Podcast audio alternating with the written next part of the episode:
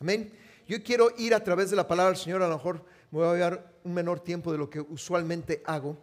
Amén. Para demostrarle a través de la palabra del Señor que vale la pena, ¿sí? Tener la influencia correcta y vale la pena tener la prioridad correcta. Amén. Nosotros hemos estado en el ministerio 23 años, ¿verdad? Sí, 23 años. Comenzamos de estudiantes en el año 2000. Alrededor de esta fecha, no recuerdo bien, pero ha de haber sido mayo, abril, mayo de ese año, del año, del año 2000. Y cada verano se repite la misma historia. ¿sí? A veces decíamos mi esposa y yo que había una iglesia de verano y una iglesia de invierno. ¿A qué me refiero? Que usualmente en el verano la gente se desaparece, ¿verdad? O la gente está muy ocupada. Como digo yo, trabajan de sol a foco, ¿sí? Y pareciera ser que cada verano se repite la misma historia. Una de mis oraciones es que llegue un verano en el cual ya no se vuelva a repetir la misma historia. Y hoy me gustaría hablar acerca de esto porque creo yo con todo mi corazón que a lo mejor cuando somos y recién venimos al conocimiento del Señor podemos caer en eso porque la mayoría de la gente cae. ¿Sí? ¿Cuánta gente viene a este país a buscar mejores oportunidades? Y le voy a decir una cosa, el problema no son las mejores oportunidades, el problema es que cambian su influencia y cambian sus prioridades. Amén. Mucha gente no sé qué pasa en la frontera, no sé si en la frontera de México o en la frontera de su país o en la frontera entrando de los Estados Unidos, que la prioridad o las prioridades cambian y entonces este país nos envuelve en un montón de cosas. Amén. Quiero comprobarle a través de la palabra del Señor, ¿sí? Cómo Dios lo puede bendecir a usted en donde quiera que usted esté, mi hermano. Amén. El Dios de los Estados Unidos es el mismo Dios de México, es el mismo Dios de Centroamérica, es el mismo Dios de Sudamérica, es el mismo Dios, amén. Usted no necesita venir a este país, sí, para encontrar la prioridad correcta, la influencia correcta, lo puede hacer en su propio país, amén. Y quiero decirle, dice la palabra del Señor en Mateo capítulo 16, eh, Mateo capítulo 16.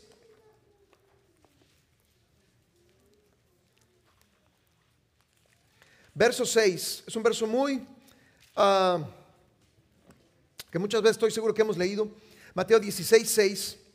Dice el verso 5, llegando sus discípulos al otro lado, se habían olvidado de traer pan. Y realmente el Señor no estaba hablando de pan físico, sino de lo espiritual. Y Jesús le dijo, mirad, guardaos de la, de la levadura de los fariseos y de los saduceos. Amén. Guardaos de la levadura de los fariseos y de los saduceos. Amén. No vamos a ver cocina, mis hermanas, ¿ok? Yo sé que la levadura, sí, es un ingrediente esencial para hacer pan. Amén. Pero el Señor está hablando del aspecto espiritual. Amén. Y quiero definir primero cuáles son tus influencias. Influencia es el poder de una persona o una cosa para determinar o alterar la forma de pensar o de actuar de alguien. Amén.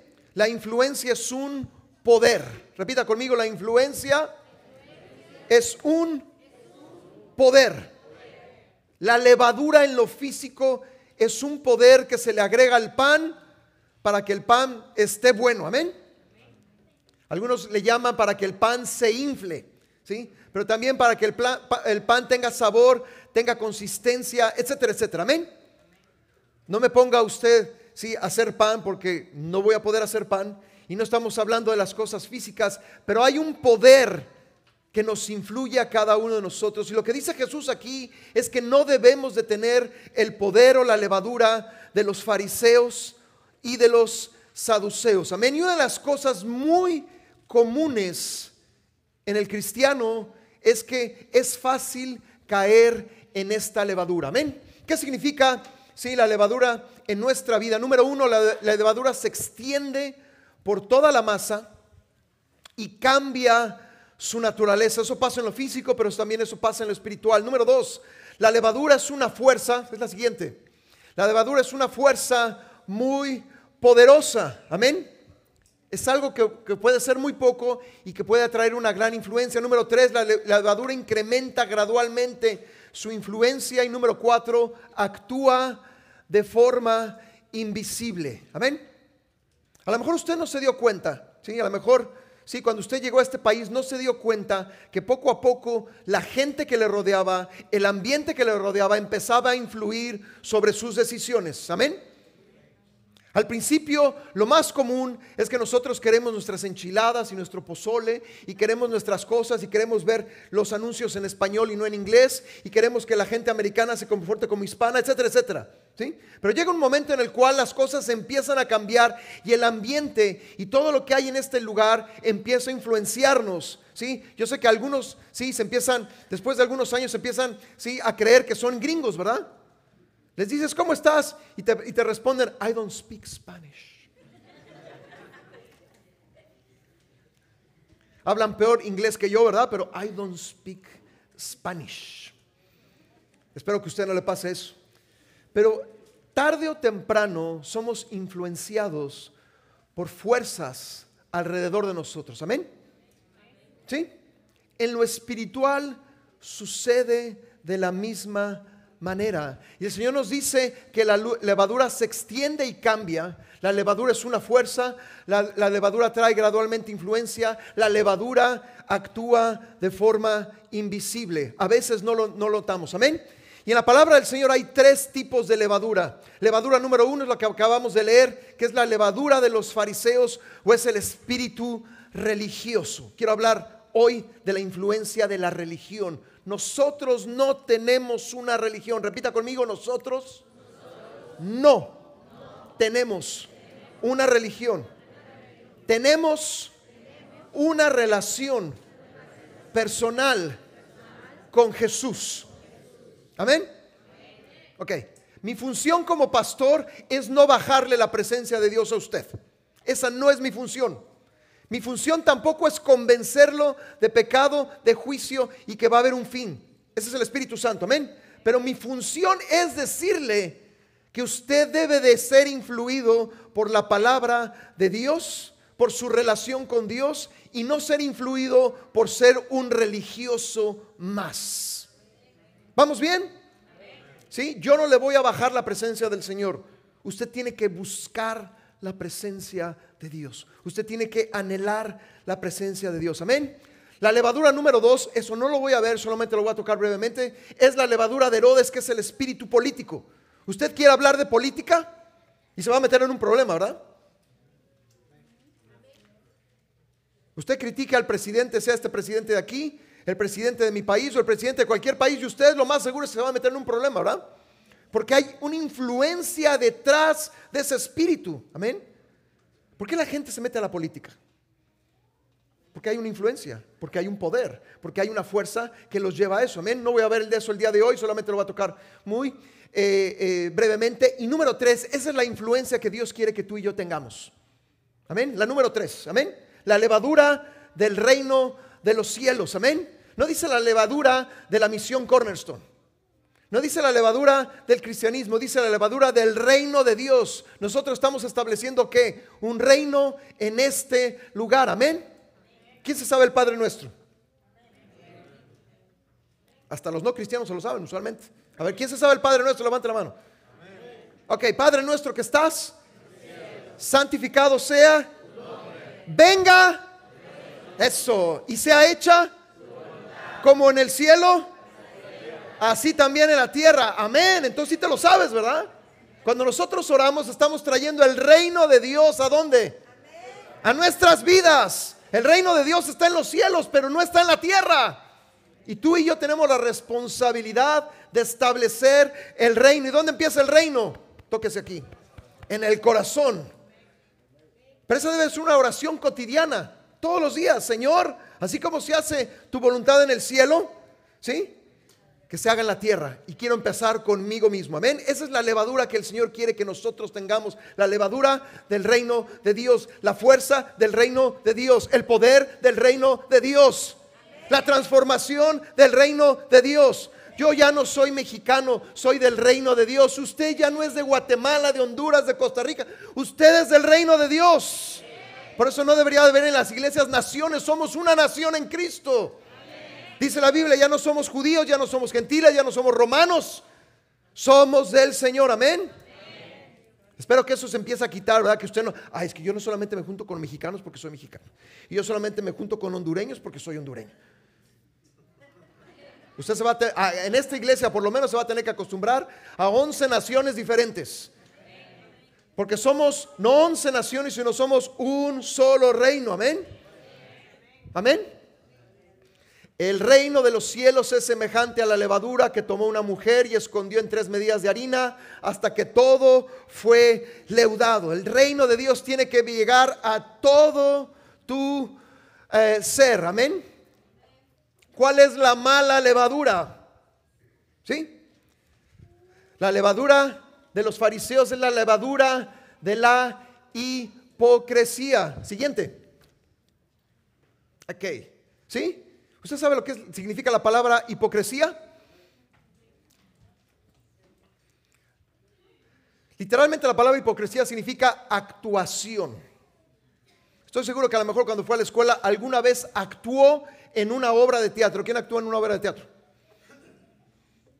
nada más, uno, dos, tres, wow. ¿Usted no fue a la escuela?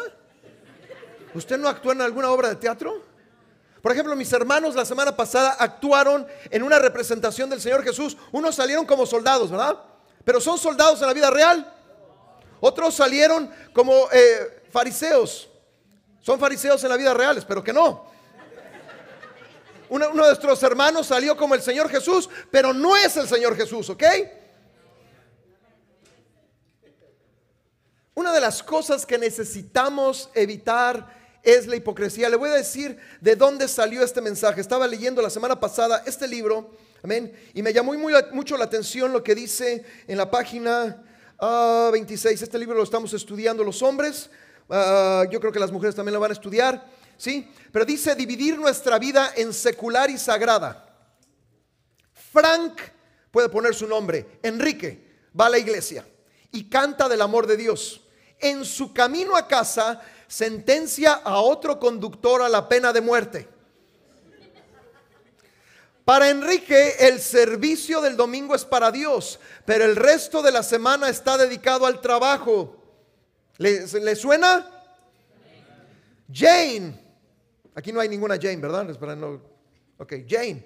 ¿sí? Le grita a su marido retándolo por su falta de liderazgo espiritual con sus hijos. No, no, no, usted no levante la mano, hermana, pero estoy seguro que alguna vez le ha dicho a su esposo, sí, actívate, tú eres el líder en el hogar, ¿verdad? Mark, perdón, Frank se marcha indignado y con el orgullo por el piso. Ella se va convencida de haber luchado con la valentía en nombre de Dios. Otro hombre, Ken tiene un tiempo establecido de oración con Dios todos los días antes de iniciar sus actividades. Sin embargo, durante el transcurso del día no tiene en cuenta la presencia de Dios en su trabajo, ni aun cuando regresa a su casa para estar con su esposa y sus hijos. La última, en la iglesia Judith, llora mientras canta canciones sobre el amor y la gracia de Dios, pero constantemente se queja y culpa a otros por las dificultades y las aflicciones de la vida, etcétera, etcétera, etcétera. ¿Usted está entendiendo esto? No podemos llevar una vida aquí y llevar una vida distinta allá afuera. No podemos ser de una forma aquí y no podemos ser de una forma allá afuera. Por eso estoy totalmente convencido, ¿sí? De no tener, ¿sí? Y en la iglesia aquí no tenemos, ¿sí?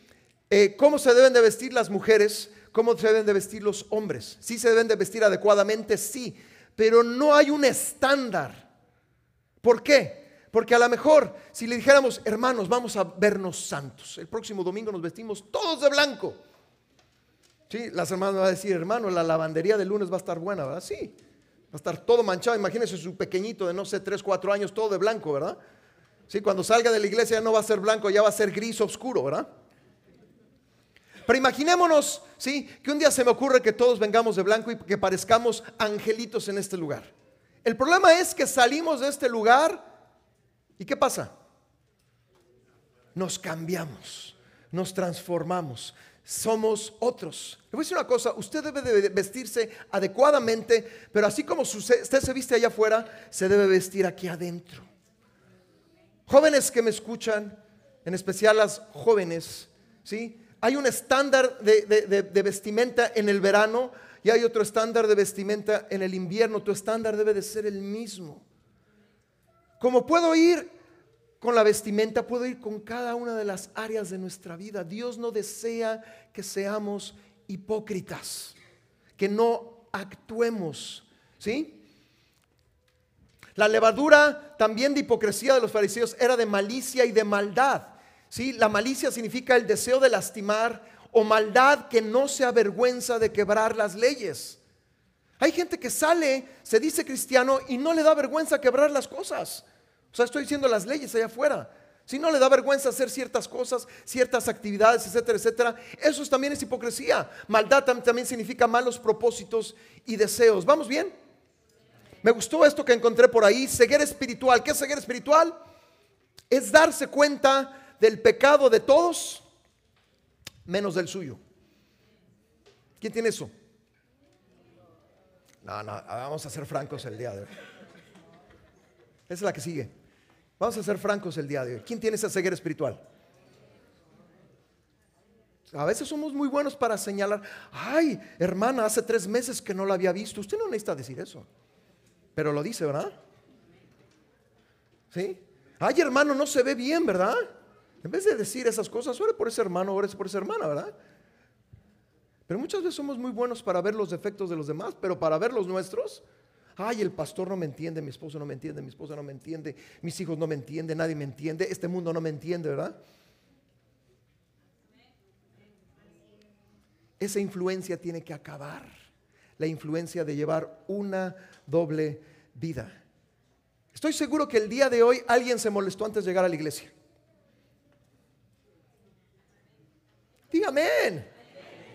Pero entramos a la iglesia, pasamos por la puerta. ¿Y cómo está, hermano? Ah, bendecido en el nombre del Señor. Así como dice el hermano Juan, oh, no, los dientes así. Es una, una risa más fingida, ¿verdad? No deberíamos de ser así, ¿verdad?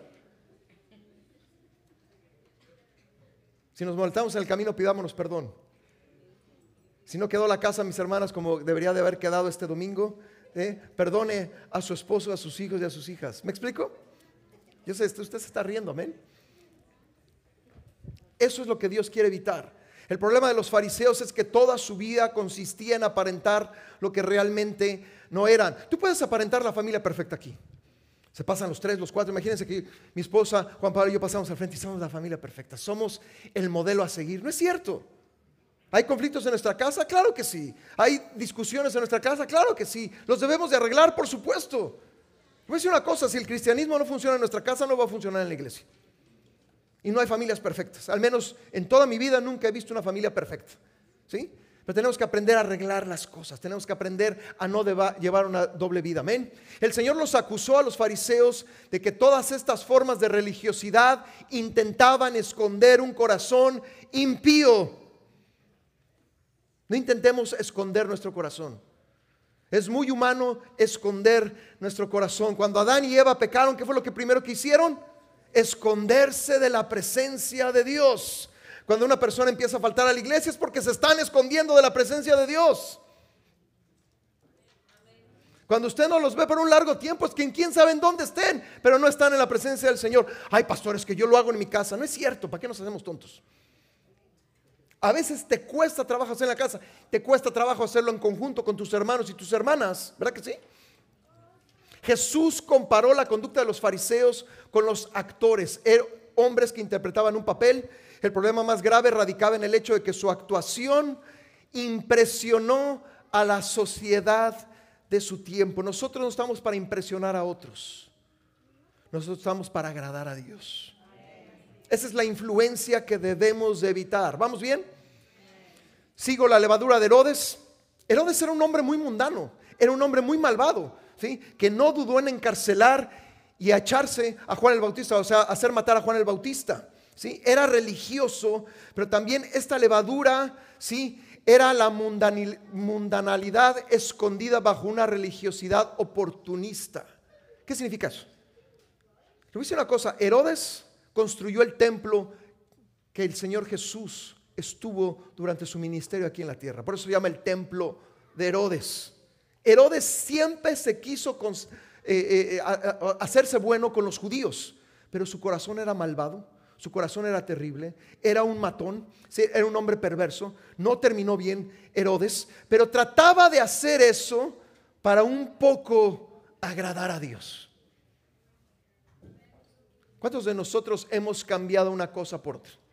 ¿A qué me refiero? Dios te pide obediencia y tú le dices, no, yo no quiero obedecer, Señor, pero mira, te voy a dar 5 mil dólares.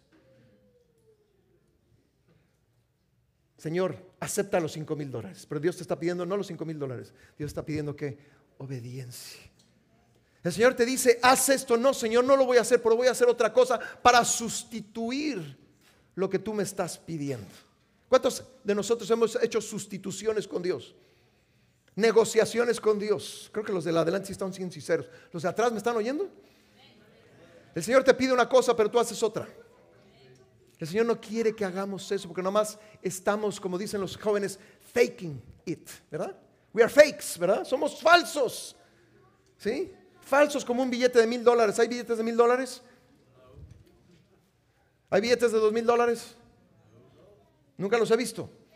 ¿Sí? No debemos de ser fakes, tenemos que ser auténticos. Amén. ¿Vamos bien? Espero que sí. La buena de la levadura, ¿sí? Así como la levadura hace que el pan se vuelva suave y con sabor, usted tiene que ser suavecito. ¿Sí? Que esa, esa, esa, cara que a veces usted trae así. Mi hermano, Cuesta más trabajo hacer cara de enojado que sonreír. Usted sonríale a la gente allá afuera y la gente lo va a notar. ¿Alguna vez ha intentado eso? Yo se lo he intentado muchas veces. Sonríale.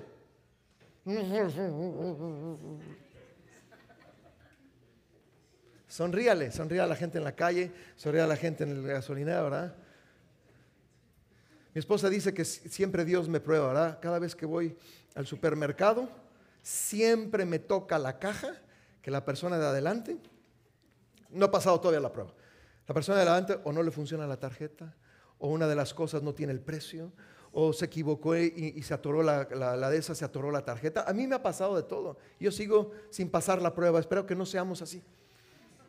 Yo soy sincero y a veces digo, ¡Ah! Clásico, hay 20 cajas en Walmart, funcionan solamente dos y me tocó la más lenta, ¿va? Pero no solamente me tocó la más lenta, sino los más lentos, ¿verdad? Sea suave, mi hermano. Tenga sabor. Hay gente que no tiene sabor, de veras. ¿Qué, le pasa a, a este hermano? Este, tienen al Señor, ¿verdad? ¿Qué les pasa? Amén. El reino de los cielos llega al corazón del hombre y poco a poco comienza a transformarlo de adentro. Yo no puedo transformarlo usted, mi hermano. Eso no es mi responsabilidad. La responsabilidad es de usted con Dios. Amén. Pero todo empieza adentro, pero también te tiene que ver afuera. Amén. Y las tres medidas de harina representan, porque somos tres, espíritu, alma y cuerpo. ¿Sí? El reino del Señor tiene que estar en nuestro espíritu, el reino del Señor tiene que estar en nuestras emociones, el reino del cielo tiene que estar en nuestro físico. Amén. Por eso me gusta este libro y la premisa de este libro es imposible tener madurez espiritual si no somos, si somos inmaduros emocionalmente. Le voy a decir una cosa, yo he conocido a mucha gente así, que dicen ellos que son wow, pero emocionalmente son inmadurísimos. No puede ser. ¿sí? La levadura tiene que ir a tu espíritu, pero también la levadura tiene que ir a tus emociones y tu carácter. La levadura también tiene que ir a tu físico. Estoy hablando de la levadura del reino de los cielos. Amén. Jóvenes que me escuchan este verano, ¿cómo se deben de vestir? Como dice el reino de los cielos. ¿Y cómo dice el reino de los cielos? Por ahí hay una cita. Decentemente, con modestia, en orden. Si no saben eso, pregúntenle a sus papás y estoy seguro, papás, que ustedes deben darle la respuesta correcta a sus hijos y a sus hijas. Amén. La buena levadura, me gustó esto también, cuando el eterno, ¿qué es lo eterno? El Señor, toca lo interno, hay cambios que externos. La levadura se te tiene que notar. El reino de los cielos se te tiene que notar. Amén. Tiene que haber que sinceridad. Te voy a decir una cosa, tú y yo debemos de ser transparentes. ¿Sí? Que no haya secretos. Es una de las cosas más difíciles de hacer, creo yo. Amén. Pero también tiene que haber verdad, tiene que haber una excelencia, una claridad. ¿Sí? No ser falsos, no ser de esos que engañamos. Amén. Ahora voy a la parte buena. Es lo que debemos de evitar, esa levadura. Amén. La levadura de los fariseos. Tenemos que aprender a que el Señor toque nuestras vidas. Amén. Ahora quiero ver qué es prioridad. Amén. Y quiero darles algunas citas y con eso estoy casi terminando. Amén. ¿Cuál es la prioridad en esta vida? Amén. Y me gustó esta imagen, ¿sí? Que compara nuestra vida en la tierra con la eternidad. La vida en la tierra es como una gota de agua. ¿Me están escuchando? La vida en la tierra es como esa gota de agua. La eternidad es como ese mar. Pero en esa gota de agua es donde calificamos o descalificamos para la vida eterna. Y le voy a decir una cosa, hay de dos, o hay vida eterna o hay muerte eterna. No hay un, ¿sí? Lugar intermedio. No sé si alguna vez se ha puesto a pensar, si hubiera un lugar intermedio, la cruz no valdría de nada. No hay purgatorio, no hay lugar en medio, no hay lugar que estás estacionado en la eternidad para después calificar al cielo, no. Si hubiera eso, descalificaría lo que hizo Jesús en la cruz. ¿Para qué el Señor tenía que morir? Si hay un lugar intermedio en el cual puedes hacer algunas cosas. No existe, no es real. Amén. Las prioridades son aquellas cosas que una persona considera más importantes y que pueden variar según la etapa que está viviendo. Amén. Muchas veces los jóvenes tienen diferentes prioridades conforme van creciendo. Amén. Muchas veces también nosotros como adultos tenemos diferentes prioridades. Amén. Quiero demostrarle a través de la palabra del Señor en algunos versos que la prioridad siempre tiene que ser el Señor. Y mucha gente dirá, qué aburrido. No, no, es aburrido. Amén. Prioridad debe que ser el, Señor. Eclesiastés capítulo 12. ¿Quién ha leído Eclesiastés alguna vez? Eclesiastés, la, la, frase célebre de Eclesiastés es vanidad de vanidades, todo es vanidad. Traducido un poco sería lo que nosotros hacemos en esta tierra es temporal, temporal y muy temporal. No dura. ¿Ok? Pero así concluye Eclesiastés. ¿Sí? Y dice la palabra del Señor, el fin de todo el discurso oído, esta es la conclusión del libro. Amén. Teme a Dios. O sea, la prioridad tiene que ser Dios. Y guarda sus mandamientos. Amén porque esto es el todo del hombre. Lo que te está diciendo de Eclesiastés es que si quieres evitar vanidad de vanidades, o sea, que tú llegues al final de tu vida y digas, hijo, fue un dolor de cabeza esto, no valió la pena, que entonces pongas la prioridad en la persona correcta que es Dios. Teme a Dios, guarda sus mandamientos, porque esto es que el todo del hombre. Yo nunca he estado en un sepelio en el que digan, hijo tenía un montón de dinero. Hijo tenía una casa aquí en Long Island y tenía una casa en Guate y tenía una casa en España. Hijo, ¿sí? Tuvo los mejores eh, carros y tuvo las mejores oportunidades. Nunca he visto en un sepelio, cuando una persona se muere, que eso venga a relucir.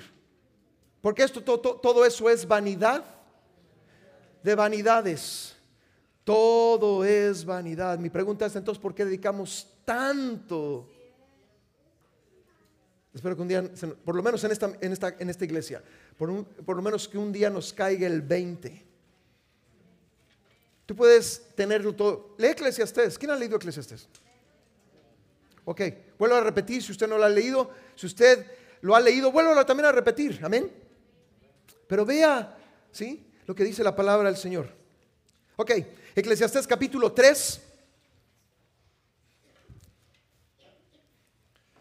Puse en verde lo que quiero que veamos, Eclesiastés capítulo 3, 10 al 15. Yo he visto el trabajo que Dios ha dado a los hijos de los hombres para que se ocupen él. Todos tenemos un trabajo, amén. Dios nos recompensa la holgana, eso, la flojera, la falta de trabajo. Pero también Dios nos recompensa el exceso de trabajo. Tiene que haber qué? Un balance en verano y en invierno.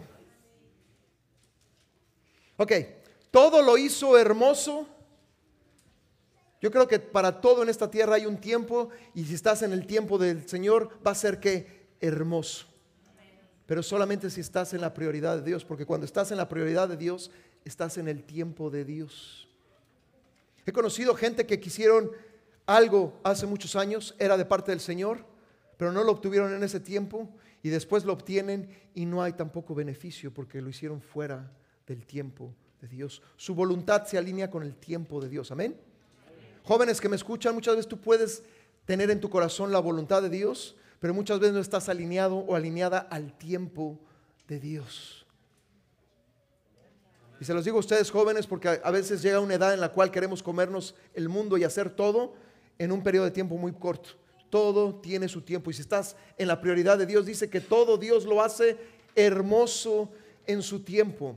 Y ha puesto eternidad en el corazón de ellos.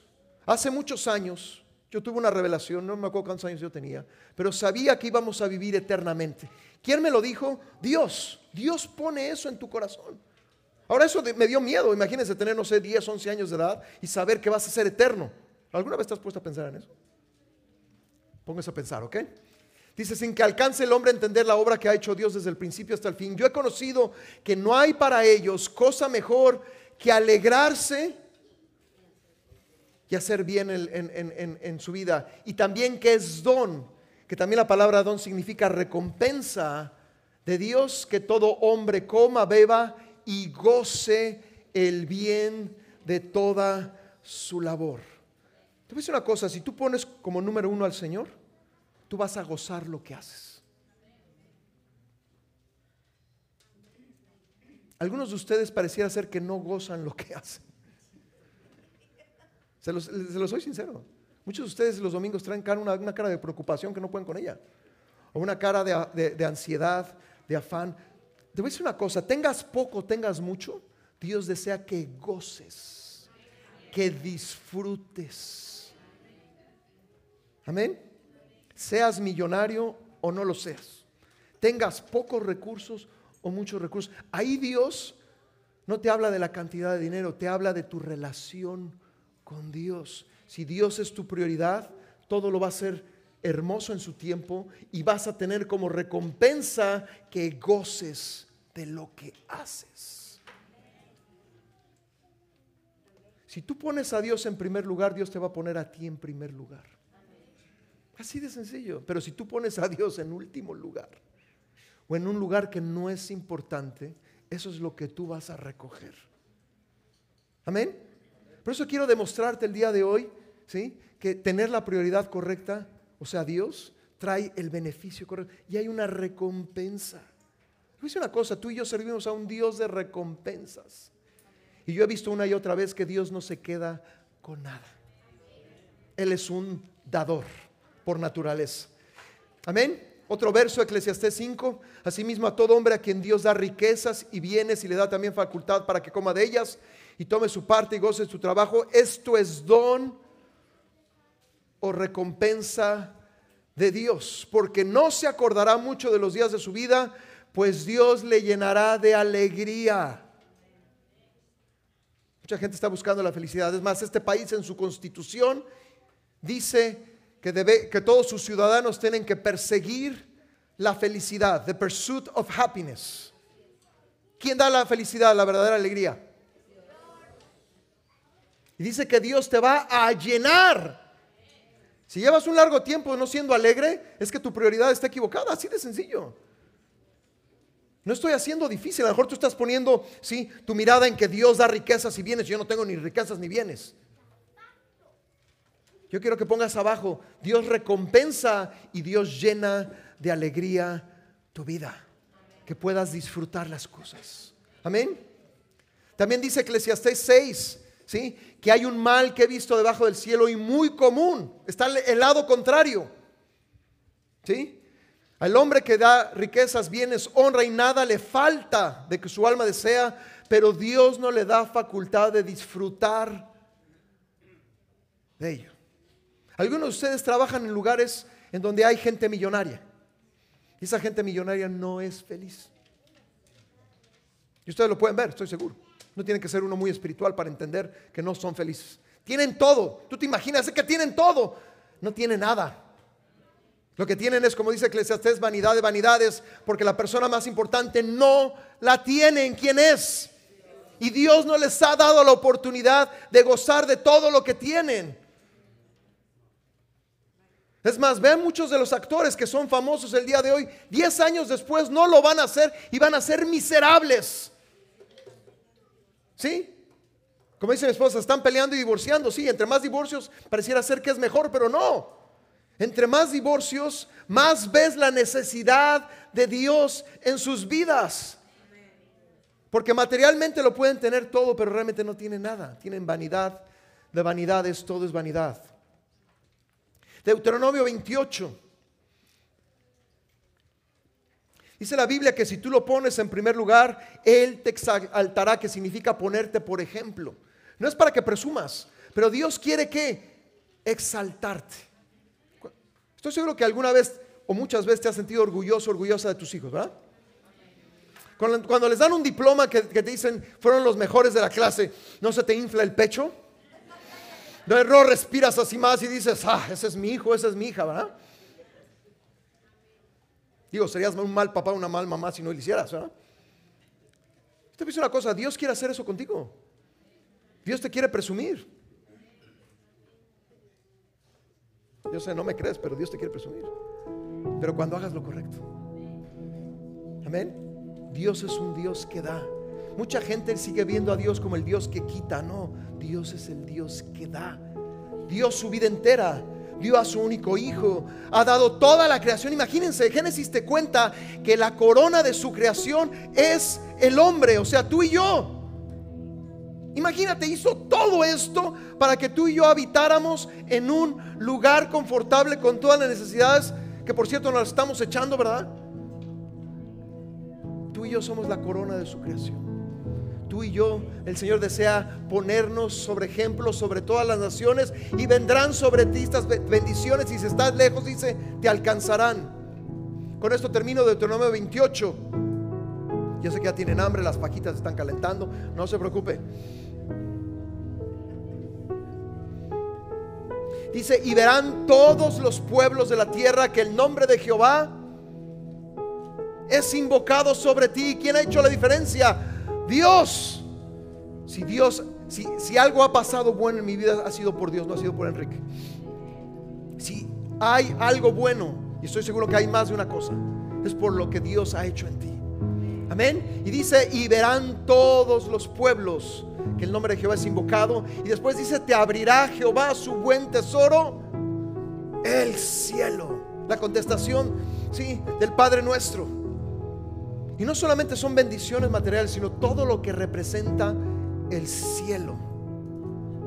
Mucha gente no entiende, pero la tierra, sí, fue constituida en base a lo que hay en el cielo. Muchas cosas de lo que hay en la tierra hay en el cielo. Realmente el original es el cielo, la tierra es una copia. Lo que quiero decir con esto es que si en esta vida tú dejas que el Señor haga su obra, tendrás un pequeño pedacito pero en la eternidad tendrás el gran pedazo que es el cielo. Velo de esa manera. Yo sé que mucha gente no lo ve de esa manera. Dios está dando un pequeño pedazo de lo que verá en la eternidad. Porque Dios te ama. Dios te ama a ti y Dios me ama a mí. Lo que aún te puede enseñar en esta tierra solamente es un pequeño pedazo. ¿Vale la pena? Por supuesto que sí. Hay gente que dirá, eso no es cierto. Yo soy influenciado por otras cosas, tengo otras prioridades al final de su vida dirán como Eclesiastés, vanidad de vanidades, todo es vanidad.